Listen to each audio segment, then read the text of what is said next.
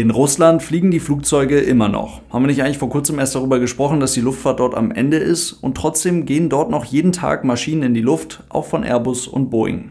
Warum das so ist, klären wir heute. Viel Spaß!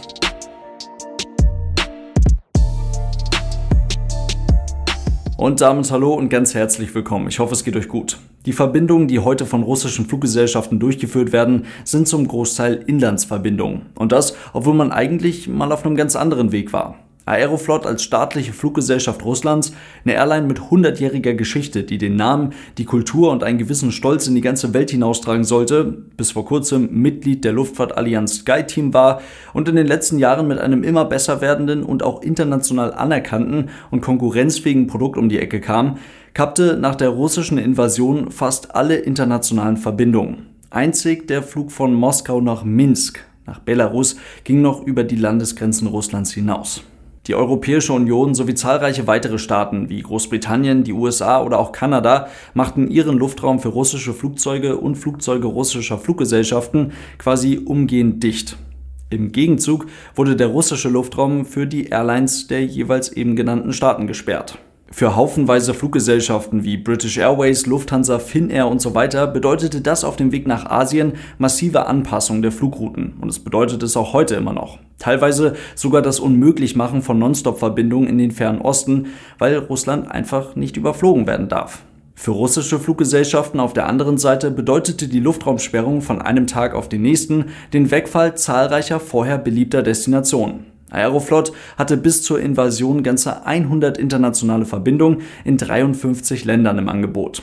Dieses Streckennetz schrumpfte allein durch die Sanktionen von einem Tag auf den nächsten auf die halbe Größe. 47 internationale Verbindungen in 25 Ländern waren danach und sind heute noch möglich. Aus diesen Zahlen können wir schon mal ganz gut erkennen, dass die Luftraumsperrung der Europäischen Union, der USA, Kanada und so weiter die russische Luftfahrt und eben dann auch das Streckennetz der Aeroflot zwar massiv einschränkt, aber es ist definitiv nicht so, als würde kein Land der Welt mehr russische Fluggesellschaften zu sich kommen lassen. Das Gegenteil ist der Fall, denn vorher beliebte Destinationen wie beispielsweise Istanbul, Dubai oder auch Hogada können eigentlich immer noch bedient werden, schließlich sind sie nicht von den Luftraumsperrungen betroffen. Andere Ziele wie Paris, Berlin oder Mailand finden sich selbstverständlich jetzt einfach nicht mehr am Flugplan der Aeroflot.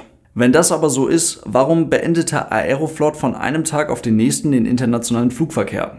Ganz einfach, weil jeder Flug über die Landesgrenze Russlands hinaus den Verlust des Flugzeuges bedeuten könnte, da ein großer Teil der von russischen Airlines betriebenen Flugzeuge geleast sind. Und das wiederum zum großen Teil von Firmen, die ihre Flugzeuge nach der Invasion gerne zurücknehmen wollten und durch die Sanktionen auch zurücknehmen mussten. Verantwortlich für diese Maschinen war in den allermeisten Fällen die Zivilluftfahrtbehörde von Bermuda. Das klingt erstmal komisch, war für russische Maschinen von Airbus und Boeing jedoch Standard, hauptsächlich um Importzölle zu umgehen. Das bedeutet aber eben auch, dass die Zivilluftfahrtbehörde Bermuda dafür zuständig ist, dass die Flugtauglichkeit der russischen Maschinen überwacht wird. Durch die Sanktionen ist das natürlich nicht mehr einfach so möglich und so entzog diese Behörde all diesen Flugzeugen auf einen Schlag die Flugtauglichkeit. Russland begann daraufhin, die Flugzeuge alle von einem Tag auf den nächsten auf eine eigene russische Registrierung umzustellen. Das ist, anders als viele denken, ein Vorhaben, das man schon seit vielen Jahren verfolgt. Allerdings hat man dafür eben auch seit vielen Jahren nach einer regulatorisch einwandfreien Basis gesucht und sie bis heute nicht gefunden. Jetzt war es aber eben die einzige Möglichkeit, diese Flugzeuge überhaupt mit einem vernünftigen Kennzeichen auszustatten, fernab des Kontrollbereichs der EASA, fernab des Kontrollbereichs der FAA und natürlich auch fernab des Kontrollbereichs jeglicher Leasingfirmen, die auf diesem Wege tatsächlich mehrere hundert Flugzeuge an die russischen Fluggesellschaften einfach verloren haben. Das betrifft über 400 Flugzeuge in Russland mit einem Wert von etwa 10 Milliarden Dollar. Flugzeuge, die die Leasingfirmen sicherlich niemals zurücksehen werden. Und dann begann ein Weg hin Stück für Stück zu einer halbwegs wieder fliegenden Flotte. Die Strategie ist im Detail ziemlich interessant. Die Boeing 737-800 zum Beispiel von Aeroflot und auch von Rossia, es sind immerhin knapp 50 Flugzeuge, die über russische Leasingfirmen angemietet wurden und die werden jetzt dann eben mit russischer Registrierung betrieben und sind damit potenziell geeignet auch für internationale Flüge. Gleiches gilt für einige 777-300ER der Aeroflot, also wirklich große Langstreckenflugzeuge. Auch diese Maschinen sind damit potenziell geeignet für Flüge über die Landesgrenzen hinaus. Die Airbus-Flotte, zum Beispiel einer der A321 der Aeroflot, die wir uns hier anschauen, gehört eigentlich einer irischen Leasinggesellschaft. Zwar ist das Flugzeug ebenfalls bereits auf eine russische Registrierung in Russland zugelassen, wird es aber für internationale Flugverbindungen eingesetzt, besteht durchaus die Möglichkeit, dass die Maschine im Ausland festgesetzt wird, um sie rechtmäßig an den Leasinggeber zurückzuführen. Daher werden die Flugzeuge, auf die das zutrifft, nur innerhalb der Landesgrenzen Russlands oder aber in Einzelfällen für Flüge in vorsichtig ausgedrückt freundliche Staaten genutzt, in denen ein Festsetzen oder Beschlagnahmen der Flugzeuge nicht befürchtet werden muss. Eine besondere Rolle kommt noch weiteren Maschinen vom Typ A330 zu. Acht Stück hat der Aeroflot über eine Sondergenehmigung von einer Leasinggesellschaft abgekauft, mit einer russischen Registrierung ausgestattet und sie damit von jeglichen Forderungen ausländischer Leasingunternehmen gelöst, sodass auch mit diesen Flugzeugen ohne Bedenken wieder internationale Verbindungen bedient werden können. Und so fliegt Aeroflot mit ihren Flugzeugen auch durchaus mittlerweile wieder internationale Verbindungen. Den Tag über haben die so um die 60 Flugzeuge in der Luft, mit denen sie unter anderem auch wieder nach Antalya, nach Indien oder nach Armenien fliegen oder Urlauber zum Beispiel nach Hogada oder Sharm el-Sheikh bringen. Ja, natürlich, manchmal mit einem etwas unhandlichen Knick in der Route, aber die Maschinen fliegen wieder über die Landesgrenzen Russlands hinaus. Und das Streckennetz der Aeroflot sieht in Teilen zumindest gar nicht mal unbedingt so anders aus als im Februar 2022 vor der Invasion. Allerdings ist es wirklich ein Spiel gegen die Zeit. Das Umregistrieren der Flugzeuge auf russische Registrierung bedeutet, dass nun eben die russische Zivilluftfahrtbehörde für die Flugtauglichkeit und die regelmäßige Überprüfung eben dieser bei den russischen Airlines verantwortlich ist.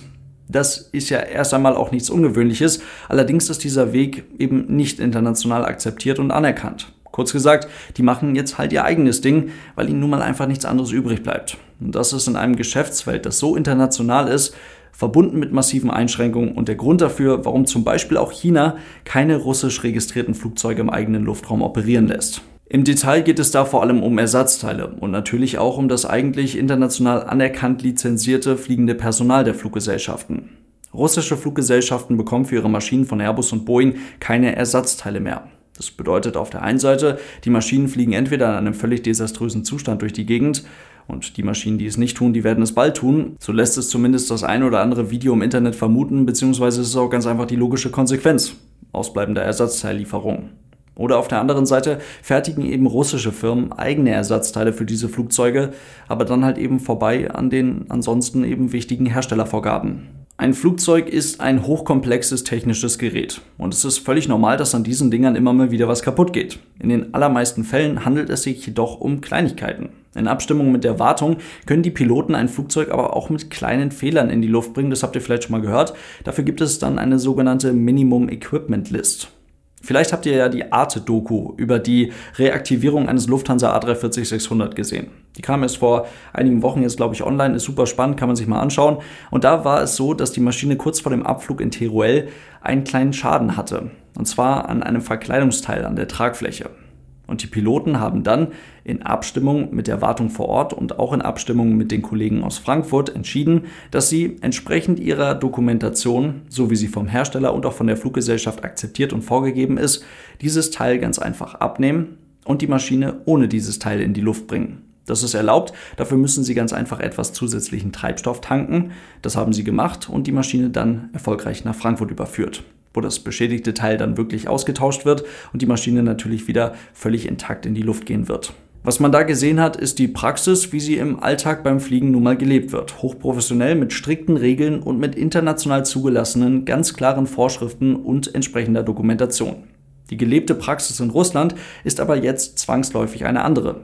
Die Wirtschaftswoche veröffentlichte vor kurzem eine spannende Recherche, in der im Detail erklärt wird, dass eine Handvoll Flugzeuge, darunter auch ein brandneuer A350 am Flughafen Moskau mittlerweile auseinandergenommen und als Ersatzteilspender zerlegt werden, um den verbleibenden Teil der Flotte in der Luft zu halten. Das ist natürlich weder nachhaltig tragbar für die Fluggesellschaft noch erfolgt es nach irgendwelchen international anerkannten Standards.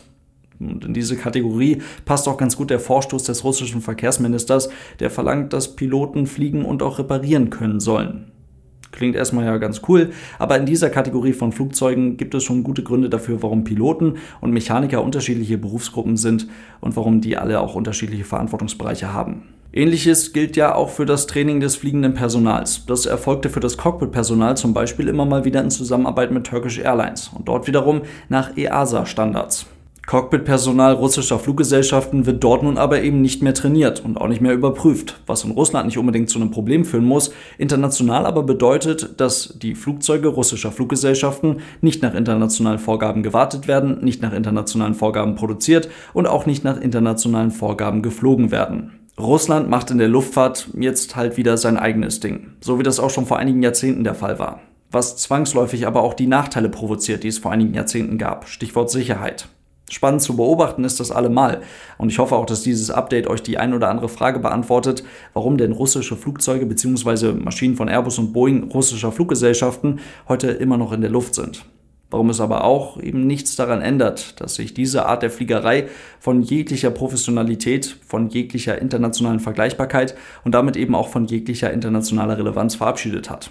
In diesem Sinne soll es das heute gewesen sein. Vielen lieben Dank fürs Zuhören. Ich hoffe, es waren ein paar spannende Infos für euch mit dabei. Denkt dran, das Ganze gibt es natürlich immer noch mit Bildmaterial und allem drum und dran auf YouTube. Und falls ihr die Podcast-Version des Ganzen unterstützen wollt, dafür gibt es auch eine Patreon-Seite. Vielen Dank für euren großartigen Support, Leute. Bis zum nächsten Mal und tschüss.